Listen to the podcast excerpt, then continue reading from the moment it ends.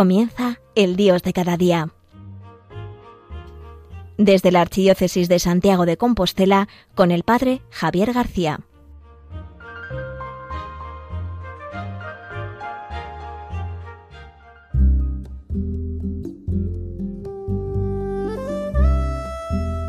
Querido oyente de Radio María, quien les habla, el Padre Javier García, desde Santiago de Compostela, en el Dios de cada día.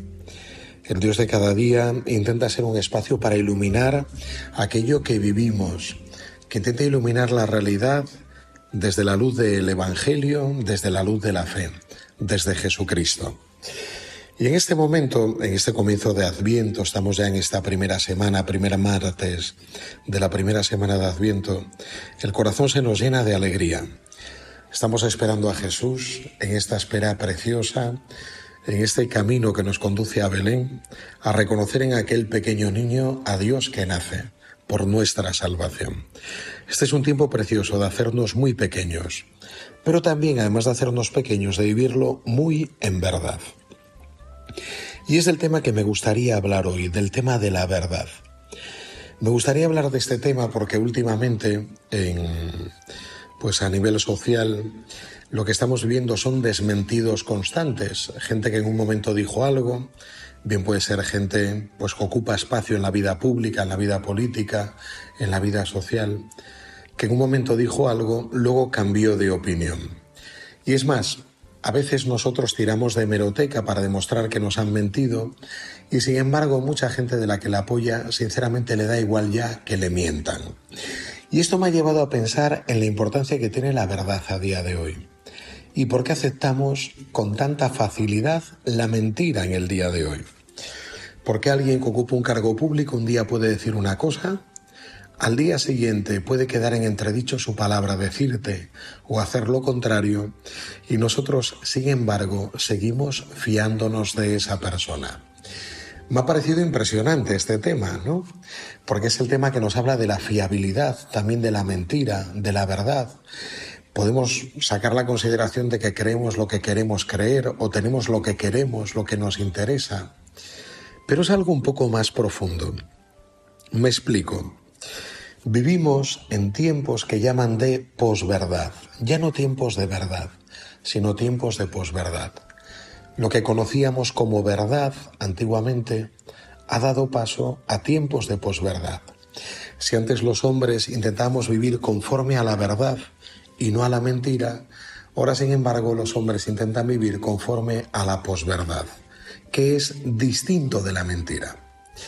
Hace unos años esta palabra posverdad pasaba a formar parte de nuestro vocabulario y llegaba a entrar en el diccionario de la Real Academia de la Lengua, como esta semana pasada entraron varias palabras nuevas.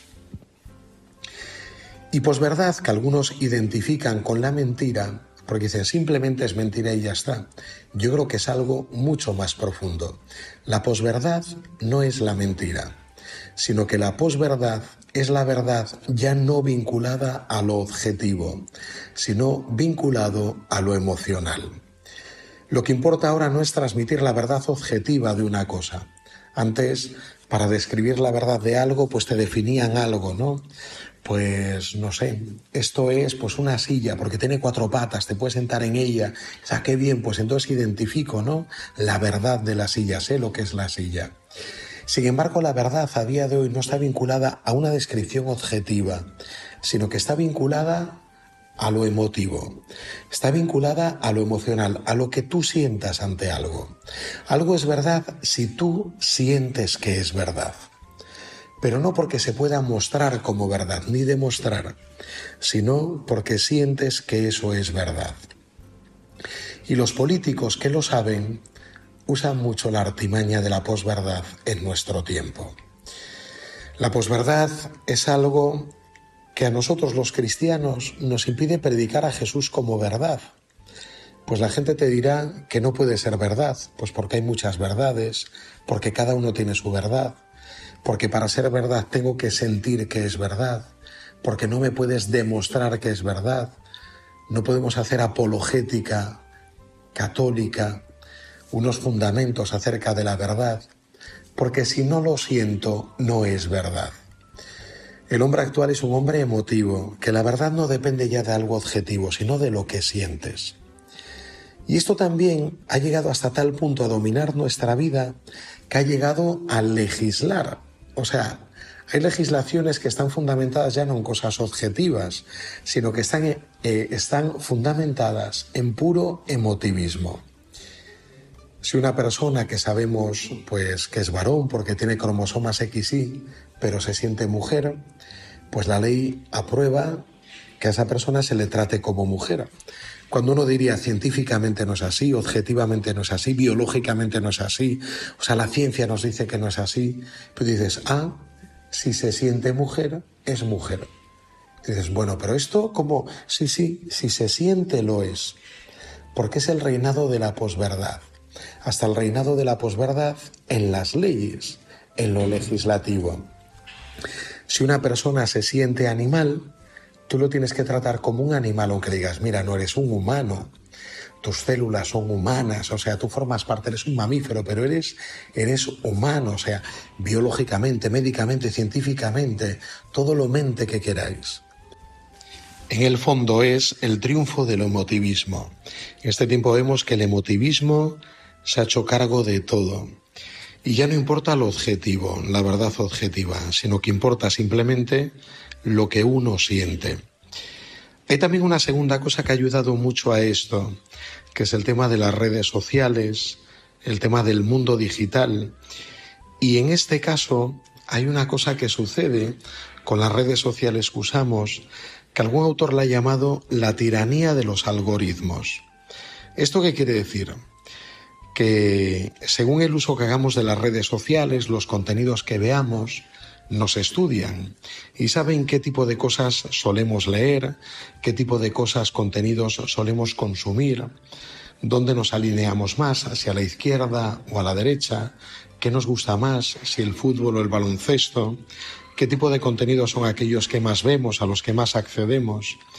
Y esto provoca la tiranía de los algoritmos, que es que normalmente consumes y te proponen consumir y ver aquello que a ti te gusta. Esto provoca que gran parte de la realidad no aparezca, sino solamente aquello que en ese momento a ti te gusta ver. Entonces es normal que si ves, no sé, vídeos de gatos, pues te aparezcan también vídeos de gatos. O si te gusta a lo mejor ver a determinados políticos de tal signo, pues que te inviten a ver vídeos o contenidos de políticos de determinado signo. Y el resto de la realidad aparece oculta. El resto de la realidad la desconoces, no aparece toda la realidad, sino aquello que a ti te gusta. Esto se llama la tiranía de los algoritmos, porque esto provoca que muchos de nosotros nos veamos encerrados en nuestras propias ideas y provoca también como mucho cabreo y mucho enfado contra los que piensan lo contrario. Esto es el tiempo de la posverdad. Y aquí viene la gran pregunta, ¿cómo predicar a Jesucristo en tiempo de posverdad? ¿Cómo predicar aquel que es la verdad en este tiempo de posverdad? Sale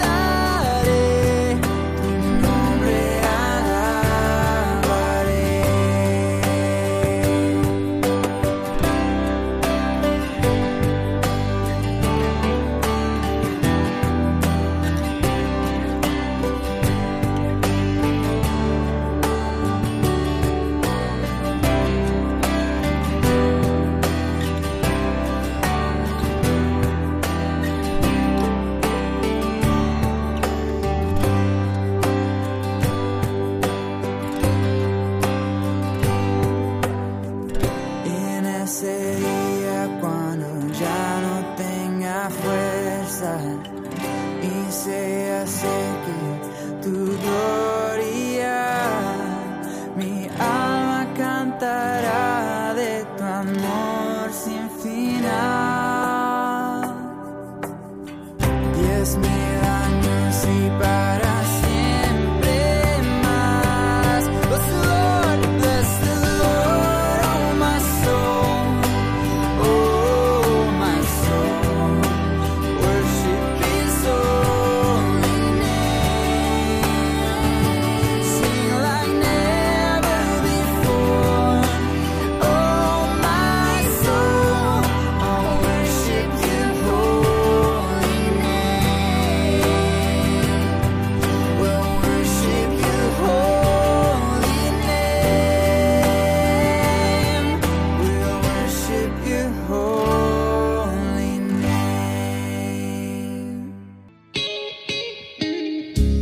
Oyentes de Radio María, el Padre Javier García, quien les habla desde Santiago de Compostela.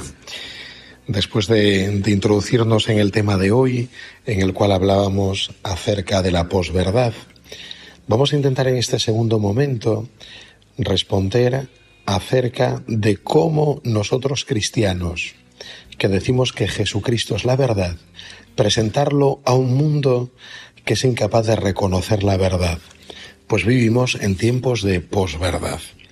¿Cómo poder hacerlo? Así como en la primera parte hacíamos una descripción de lo que era la posverdad, vamos a intentar ahora responder en cristiano. ¿Qué es la verdad? Y cómo presentar a Jesucristo, que es la verdad, a este mundo posmoderno que habla de la posverdad.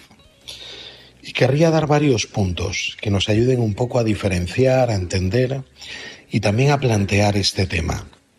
Lo primero, la verdad no cambia, la verdad con mayúsculas. Las opiniones sí. ¿A qué me refiero con esto? Que la verdad con mayúsculas es algo objetivo. La verdad es algo superior a nosotros, que nos supera. Pero las opiniones sí que cambian. Es más, somos conscientes que en nuestra vida continuamente las opiniones van cambiando. Las opiniones que tenemos sobre personas, sobre situaciones, cuando tenemos más datos o conocemos mejor la realidad, también nuestra opinión cambia. A veces nos desengañamos y eso provoca que cambie nuestra opinión. Sin embargo, la verdad es inmutable. La verdad no cambia. Jesucristo no cambia. Es como decía San Pablo. Jesús no nos dice primero sí y luego no, sino que Él siempre dice sí o siempre dice no, porque la verdad no cambia. La verdad siempre permanece. Por eso, ante la verdad podemos anclar nuestra vida, porque es una verdad que siempre permanece. Segundo punto, la verdad no proviene del consenso. Nos han hecho creer por la democracia que la verdad provenía de las votaciones, de que sea pues la idea más defendida o la idea más votada o la idea que más adeptos y seguidores tiene. Esto no es verdad. La verdad no proviene del consenso, no proviene de una decisión en el cual la gente decide lo que es la verdad, sino que la verdad es superior a la decisión de la gente. Algo puede ser verdad, aunque la mayor parte de la gente no le siga, Jesucristo es verdad, aunque no haya muchos cristianos, porque la verdad no proviene del consenso, sino que la verdad es superior y anterior a todo consenso y a toda votación. Tercer punto. La verdad no la decidimos, sino que la verdad es algo que nos supera, que está por encima de nosotros. Decimos que la verdad nos supera porque nosotros no la poseemos, no la podemos manipular, sino que la verdad está muy por encima de nosotros. Cuando la verdad es algo maleable, algo que nosotros manejamos a nuestro antojo, algo que nosotros manipulamos, entonces eso no es la verdad. La verdad no la decidimos nosotros, sino que la verdad nos supera. Y eso quiero decir también que nosotros no nos adueñamos nunca de la verdad, sino que es la verdad la que nos posee a nosotros. La verdad tiene esa capacidad. Cuarto punto, recuerdo los tres primeros. La verdad no cambia, las opiniones sí. La verdad no proviene del consenso. Tercer punto, la verdad no la decidimos, sino que nos supera. Cuarto punto, la verdad va más allá de lo subjetivo. Vivimos en un tiempo en que reina el imperio de lo subjetivo, aquello que yo creo, aquello que yo sé, aquello que yo siento. Sin embargo, la verdad no es una idea nuestra, va más allá de nuestra propia opinión y va más allá de nuestra propia percepción. La verdad es algo más grande. Lo subjetivo es muy pequeño, muy limitado. Nosotros tenemos una visión muy limitada del mundo, de la historia, de las personas. Nuestra visión es muy, muy pequeña. Sin embargo, la verdad es algo muy grande, muy amplio, que abarca toda la historia. La verdad es Jesucristo. Cuando la verdad se convierte en mi verdad, en mi pequeña verdad, acaba con la gran verdad, que es Jesucristo. Nuestras pequeñas verdades no son nada ante la gran verdad de Jesucristo. Quinto punto. La verdad atrae, asombra y nos seduce. La verdad tiene una fuerza y un poder de atracción que no tiene nada en este mundo. La verdad tiene la capacidad de atraernos. Es más, la verdad tiene la capacidad de asombrarnos, de seducirnos. Alguien se da cuenta, cuanto más entramos en el misterio de Dios, más nos asombra, más nos seduce, más nos llama la atención. Cuanto más indagamos en la verdad, tenemos una percepción mucho más grande, más asombrosa de lo que es la verdad. Me llama mucho la atención que hay una corriente, hay muchos científicos actualmente que ante la verdad se asombran dicen lo que yo estudio, lo que yo sé, siendo alguno de ellos hasta premio Nobel de física, de química, dicen lo que yo sé, lo que yo he descubierto no es nada ante la gran verdad de Dios. Es algo mucho más superior, mucho más grande. Lo que yo estudio es algo simplemente pálido, pequeño, ante la gran verdad de Dios. Y esto es lo que provoca la verdad en nosotros. Provoca el asombro, provoca la seducción, provoca la atracción. Esto es la verdad. Y la verdad es algo de lo que nunca nos cansamos. Y vamos ya con el séptimo y último punto. Yo recuerdo los anteriores. Primero, la verdad no cambia. Dios es inmutable, las opiniones sí. Segundo punto, la verdad no proviene del consenso, de la votación de los hombres, sino que la verdad se impone, es distinto. Tercero, la verdad no la decidimos nosotros, sino que la verdad nos supera. Cuarto, la verdad va más allá de lo subjetivo. Quinto, la verdad atrae, asombra y nos seduce. Y sexto punto, el corazón intuye cuando se le habla de la verdad. Esto es algo impresionante porque cuando hablamos en verdad, cuando hablamos de la verdad, el corazón intuye que es algo grande.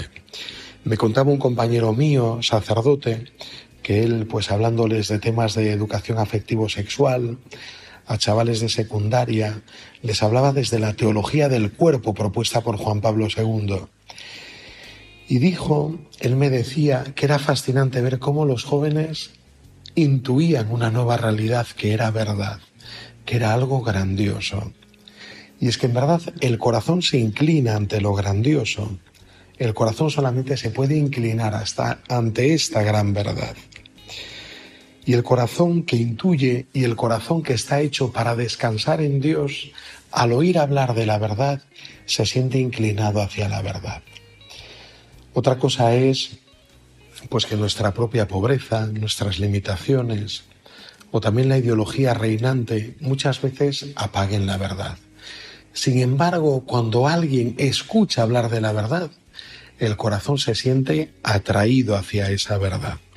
Esto es lo que provoca la verdad. La verdad atrae el corazón y el corazón tiene la capacidad de intuir la verdad. Bueno, pues en este día en que hablamos de la verdad, en que predicamos la verdad en tiempos de posverdad, te invito pues a meditar, a rezar y también a descubrir la gran verdad que es Jesucristo. Que como os decía, y os recuerdo estos seis puntos que nos hablan de la verdad. Primero, la verdad no cambia. Jesucristo es inmutable. Dios es inmutable. Las opiniones sí. Segundo, la verdad no proviene del consenso, de la votación. No, la verdad nos supera. Tercer punto, la verdad no la decidimos nosotros, sino que la verdad es algo más grande que nosotros. Cuarto, la verdad va más allá de lo subjetivo, de lo que yo pienso, de lo que yo siento, de mi pequeña verdad. Existe una gran verdad, que es Jesucristo. Quinto, la verdad atrae, asombra y nos seduce. Tiene esta fuerza de atracción la verdad. Y en sexto lugar, el corazón intuye cuando se le habla en verdad, cuando se le habla de la verdad. El corazón tiene la capacidad de intuir la verdad. Pues vamos a pedirle al Señor en el día de hoy, Él que es la verdad, que se nos manifieste como la verdad en nuestra vida y que se manifieste al mundo como la gran verdad. Buenos días a todos.